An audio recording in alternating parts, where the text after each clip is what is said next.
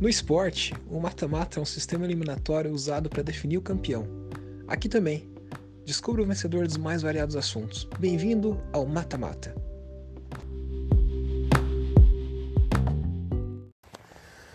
No episódio de hoje, a gente vai falar de um assunto bem interessante que são erros de conclusão que alguém pode fazer ao analisar dados. Então você tem um, uma pesquisa que você fez, um trabalho quantitativo, um trabalho estatístico que você fez, você buscou dados, levantou dados, ou não necessariamente fez tudo isso também, né? Mas enfim, você analisou alguma informação, algum dado que você viu num jornal, ou numa matéria, numa manchete, ou viu no podcast, e aí você começa a tirar algumas conclusões a respeito desse dado, desses dados. E existem alguns erros que as pessoas acabam cometendo ao analisar esses dados, ao observar essas informações. Então a gente vai eleger, a gente vai definir o campeão, né? Qual é um dos maiores, qual é o maior erro, né? Qual o erro mais um, não mais comum, mas o erro mais grave que pode acontecer ao se analisar dados é, que você possa ter pesquisado por conta própria ou obtido a partir de um, de um, de um documento. É, esse é um assunto que me interessa bastante porque eu estou fazendo doutorado. Doutorado a gente mexe com pesquisa, né? pesquisa científica, e a gente lida com dados, a gente tem que avaliar dados, analisar dados várias vezes aí em várias situações. E é muito fácil, é muito é muito não é difícil, né? é muito fácil, não é difícil, óbvio. É muito até comum, não diria comum, mas não, não é difícil. Ai meu Deus, que enrolação para falar uma coisa. Não é difícil você incorrer um desses erros, não é difícil você ver algum desses erros acontecendo em, em, em artigos científicos mesmo. Na imprensa, então, né, no, na grande mídia, nossa, nem se fale.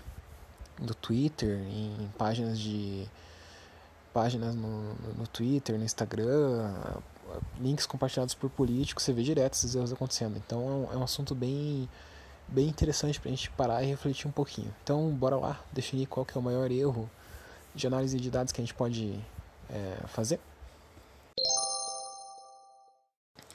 Então, nosso primeiro duelo é entre dois candidatos aqui fortes, que é o primeiro, usar uma exceção para confirmar uma regra, e o segundo, o concorrente, é utilizar uma amostra não representativa, não, não, não representativa de uma população. Tá, exceção, é, exceção comprovando a regra. Isso a gente vê direto em jornal, né, em noticiário. Eles pegam, por exemplo, uma pessoa que veio da periferia, que é negra, que é pobre, mas que passou no vestibular de medicina é, e hoje em dia está rica, está ganhando uma fortuna e tal. E eles contam, montam uma narrativa, algumas pessoas, né, alguns jornalistas, alguns, alguns programas, montam uma narrativa no sentido de que ah, é, é possível, né? É, essa exceção, essa pessoa conseguiu Logo, outras pessoas que também são pobres, também são negras, também vieram num, numa condição mais favorável, é, provavelmente vão conseguir se estudarem, se fizerem a mesma coisa que ele fez. E a gente vê que na estatística, né, a mobilidade social é bem baixa no Brasil, não é tão fácil assim uma pessoa, na realidade é bem difícil, né, uma pessoa que vem do background de pobreza, de não ter acesso à educação básica, de ter que, enfim, cuidar de irmão, não poder estudar direito, não poder comer direito, conseguir alcançar isso. Então é uma exceção. Aquilo ali que eles estão mostrando na matéria é uma exceção. E não dá para assumir como se fosse uma regra, como se todo mundo que fizesse aquele, aqueles mesmos passos, seguisse aqueles mesmos passos, fosse conseguir alcançar o mesmo resultado, né? E aí você tem também a situação das amostras não representativas, que é o concorrente desse, da, da exceção comprovando a regra. E aí é, por exemplo, você pegar, é, fazer uma pesquisa, é, por exemplo, vamos ver um exemplo legal aqui. Ah, você quer descobrir qual que é a religião mais uh, praticada no mundo, e você vai para um país que a maioria da população pratica só uma religião. Você, por exemplo, quer descobrir qual que é a religião mais praticada no mundo, vai para a Índia e entrevista só indianos para descobrir qual é a religião mais praticada do mundo. E aí provavelmente eles vão falar, a maioria da população lá vai falar hinduísmo, né? Que acho que hinduísmo é, é a religião mais praticada na Índia. Não tenho certeza, mas é um exemplo. E aí você tira a conclusão de que o hinduísmo é a religião mais praticada do mundo, que é equivocada, né? Porque eu acho que o cristianismo e o, e o islamismo talvez estejam na frente, não tenho certeza. Mas você utilizou um grupo, uma amostra não representativa, aquela amostra que não representa a população do mundo, representa só a população da Índia, então você não pode concluir é, que esse resultado representa o, o mundo. Não, representa só aquele lugar que você fez a pesquisa, aquele grupo de pessoas que você conversou. E esse é um erro que as pessoas incorrem direto, né? Então, qual desses dois erros é mais grave? Eu acho que o mais grave de todos o mais comum de acontecer, por ser um pouco mais inocente, digamos assim, por ser um pouco mais apelativo, assim, para as pessoas, por, pelo jornalismo utilizar, né, por programas de TV utilizar, é a exceção confirmando a regra. Eu acho que isso, a narrativa que você consegue construir, as narrativas que você consegue construir em cima de uma exceção e, e, e pregar aquela exceção como se fosse uma regra são inúmeras e, e você pode criar uma coisa emocional assim que vai tornar aquilo convincente e ao mesmo tempo é errado. Então, exceção confirmando a regra ganha esse duelo. O segundo duelo aqui que a gente tem é correlação é, significando causalidade versus amostras pequenas. Amostras pequenas vai muito de encontro com amostras não representativas, né? Então, você quer fazer um estudo estatístico, é, por mais que você pegue uma amostra é, representativa, uma amostra bem variada. Você quer fazer um estudo estatístico no Brasil, por exemplo. Só que daí você vai pegar uma amostra de cinco pessoas. Você pega uma pessoa do sul, uma pessoa do sudeste, uma pessoa do centro. É, do, do, centro. Como que é o nome dessa região? Esqueci. Meu Deus, a geografia mandou um abraço aqui. Pessoal que mora no centro. Centro-oeste, centro-sul. Esqueci, esqueci o nome. Nordeste e norte. É, você pega uma pessoa de cada região e faz uma pergunta para cada uma dessas pessoas e com base nisso você tira uma conclusão. Só que daí é, a tua conclusão não vai ser muito fidedigna, muito confiável do ponto de vista estatístico, por mais que a amostra seja variada, porque é uma amostra muito pequena. Você não pode inferir muitas coisas com a opinião de cinco pessoas somente. É muito difícil isso. Então isso é um erro que pode acontecer quando a gente analisa dados, né? quando a gente faz pesquisa. E o outro seria é, correlação e causalidade. Ah, correlação e causalidade é, por exemplo, esse é um exemplo que eu vou tirar de um, de um artigo que eu li, que inclusive eu, eu me inspirei nesse artigo para montar esse episódio, que foi escrito pelo Marco, Marco Gomes, que é um cara que, enfim, fala de startups, de, de análise de dados e tudo mais. É, por exemplo, até 1900 tinham muitos piratas circulando, 1800 vai, tinha muitos piratas circulando pelos mares do mundo. E a partir de 1800 até 1900 esse número de piratas caiu. E ao mesmo tempo o aquecimento global começou a atuar, né, a industrialização e tal do, do ser humano provocou no mundo começou a causar mais impacto e houve um aumento da temperatura global. Então você consegue ver que tem uma correlação é, entre a queda de número de piratas circulando pelo mundo e o aumento da temperatura global. Mas isso significa que existe que uma coisa implicou na outra, que a causa do aumento da temperatura é pelo fato dos piratas, do número de piratas ter diminuído? Não, né? Provavelmente tem outros, outros, outras causas bem mais prováveis para isso, como por exemplo industrialização, é, utilização de combustíveis fósseis e tudo mais.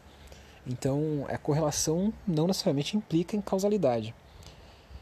Qual desses problemas eu acho mais grave? Eu acho que correlação e causalidade, porque isso é uma confusão muito fácil de você fazer. É muito fácil você observar duas situações e tentar estabelecer uma, uma, uma causalidade entre uma e outra, né? Dizer que uma gerou a outra, sendo que às vezes é só coincidência, é só uma correlação que existe que não tem necessariamente uma. É, uma não necessariamente está causando a outra. Então, correlação e causalidade passa para a próxima fase. Bom, nosso terceiro duelo aqui é entre dois, dois desafiantes bem fortes. Viagem de confirmação versus experiência pessoal. Viagem de confirmação é quando você, por exemplo, acredita numa coisa, acha que aquilo é verdade, e aí você ignora todos os fatores, todas as justificativas, todos os argumentos que dizem o contrário e só leva em consideração aquilo que está de acordo com o que você acredita. Então, digamos que, por exemplo, você ache que chocolate não engorda, né? comer chocolate não engorda. Aí você vai, pesquisa artigos científicos encontra um que diz que chocolate não engorda. Mas existem, para um que diz que chocolate não engorda, não engorda, existem 99 que dizem que ele engorda, que afirmam que ele engorda. Só que você ignora esses 99 e se atém, né, e se apega nesse um que confirma o que você pensa, né? Então esse é o viés de confirmação, um erro que ocorre com certa frequência aí em argumentações, né, principalmente. E o outro, o outro desafiante no caso aqui, é experiência pessoal, que vai muito de encontro com aquela ideia de exceção não confirmar, é, não não representar a regra. Então, de repente, você mora numa cidade muito calma aqui no Brasil, né? Sei lá, uma cidade interior de Santa Catarina você nunca foi assaltado, nunca sofreu nenhum tipo de violência e você começa a falar que o Brasil é um país super seguro. Né, que essas notícias que você vê na TV estão erradas, né? O Brasil é super seguro. Então daí você vai pegar os dados de outras regiões do Brasil, de outras regiões mais violentas, né? Onde a violência existe de fato.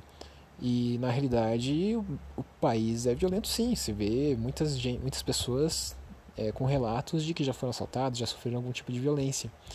Então, a tua experiência pessoal não necessariamente corresponde à realidade, né? Pode ser que a tua experiência pessoal seja uma bolha ali que você esteja vivendo, que está protegida da realidade, mas na prática, né, o, o resultado geral, digamos assim, é bem diferente. Bom, nesse confronto, eu diria que ai, as duas coisas são bem, bem críticas, né? O viés de confirmação e a experiência pessoal mas eu acho que a experiência pessoal é mais nociva, porque muita gente usa a experiência pessoal para justificar ações, justificar escolhas, justificar argumentos. E isso é muito perigoso. Isso leva a conclusões muito equivocadas e muito perigosas, ainda mais hoje em dia que tem esse, essa onda anti-ciência, né? Então, você usar o que você acha para tomar decisões. Isso é muito perigoso. Então, é, experiência pessoal ganha. Nosso último duelo aqui é manipulação de dados, que é quando você tem dados de uma pesquisa e você manipula eles para que eles digam aquilo que você quer. E a visualização, usar meios equivocados para visualizar os dados. Então, manipulação de dados, isso você vê que existem situações aí que acontece isso, né? Que o, o pesquisador, a pessoa queria encontrar um resultado e na realidade ele percebeu fazendo os experimentos, fazendo uma pesquisa que não é bem aquilo que ela acreditava e ela dá uma manipulada nos dados ou dá uma alterada nos dados ali para ou ignora alguns dados para que o resultado seja aquilo que ela queira, que ela queria. Teve a Volkswagen, acho que teve um escândalo, né, sobre é, eles tinham feito alguns experimentos. Eu não lembro direito a história, posso estar falando uma abobrinha enorme aqui. Hum, eu acho que nem vou citar, nem vou, nem vou falar a marca específica. Eu já falei, né, mas não vou continuar falando da marca. Mas teve uma marca de veículos que dizia que os carros emitiam X de carbono e na realidade estavam emitindo muito mais. Né? Eles manipularam os dados para dar a impressão que era muito mais sustentável do que na prática realmente era. E um exemplo de visualização equivocada de dados é, por exemplo, você pegar. Ah, é, sei lá, o, o, pesquisas eleitorais. Você é, aumentar a distância visual do gráfico para favorecer um candidato. Então, por exemplo, você uh, um candidato está com está com, sei lá, 41% das intenções de voto e o outro está com 38. Só que daí você usa como base não zero, você usa o 30. Então vai dar a impressão que o candidato que está com 41 está com o dobro de intenção de votos de, de, de, de, de eleitores do que o que está com 38. Agora, se você usar a base zero, né, a partir do zero, você vai ver que a diferença não é tão grande assim. A diferença é entre pouco, de poucos pontos percentuais. De repente, até a margem de erro já, já tornaria eles tecnicamente empatados. Então, é uma manipulação que acaba acontecendo, né? Qual das duas é mais grave? Manipulação de dados, né? Porque é uma coisa intencional. A pessoa não que é, você utilizar técnicas de visualização equivocadas não seja intencional, mas manipulação de dados eu acho que é pior acho que é pior, é a, é a, base de tudo, sabe? É a base de todo erro e é uma coisa premeditada, a pessoa sabe que está fazendo uma coisa antiética, então manipulação de dados ganha esse duelo. Nossa primeira, nossa primeira semifinal aqui entre técnicas que as pessoas usam para é, equivocadamente para analisar dados é utilizar a exceção para confirmar a regra ou é, assumir que existe causalidade em todo tipo de correlação.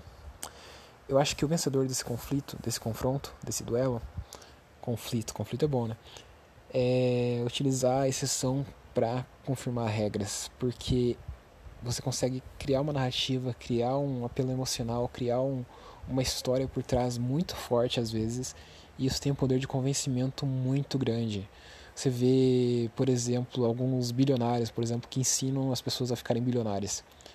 É, eles dão, eles mostram casos de pessoas que ficaram bilionárias, que ficaram muito ricas, dando a entender que se qualquer um replicar aqueles passos, eles vão ficar ricos também. Só que é exceção. As pessoas que são bilionárias no mundo são exceções. É uma quantidade ínfima da população mundial que vai ser bilionária. Senão seria muito fácil, não todo mundo seria bilionário, todo mundo seguiria, seguiria os, os passos e ficaria bilionário. Então tem um fator sorte absurdo aí, né? um fator acaso absurdo, um fator de timing absurdo. É, então não dá para racionalizar muito bem isso. Então usar essas exceções para confirmar a regra é, é, é, tenso, né? Não, não, não, não, é, não é uma coisa legal, não é uma coisa justa. E eu acho que essas narrativas que dá para construir em cima das exceções são perigosas e por isso a exceção é o primeiro usar exceções para confirmar regras é, é, o primeiro finalista desse desse episódio. Experiência pessoal para confirmar uma regra ou manipulação de dados para confirmar uma conclusão. Ai ai, o que, que eu vou dizer para você? O mais perigoso que eu tenho visto ultimamente é governantes, pessoas com poder de gestão poder de dar uma canetada e mudar todo o destino de uma população, utilizando experiências pessoais para fazer esse tipo de gestão. Isso é um perigo absurdo. Mas do ponto de vista mais antiético, de, de, de ética no caso, né, eu acho que é mais antiético você manipular resultados. Mas por ser uma coisa evidentemente antiética, né, que todo mundo recriminaria se soubesse, eu acho que não é tão perigoso quanto utilizar a experiência pessoal, porque a experiência pessoal não assim não dá para dizer que que é uma coisa irregular digamos assim né? Pode ser uma inocência da pessoa. Então acho que é mais perigoso isso. É mais perigoso você utilizar a tua experiência pessoal é, para justificar uma, uma uma coisa que acontece do que a manipulação premeditada de dados né? Então experiência pessoal ganha aqui. Experiência pessoal tem o poder usar a experiência pessoal para tirar uma conclusão tem o poder de prejudicar muitas pessoas e, de passar despercebido das pessoas acharem que foi uma inocência e tal. E isso é muito perigoso.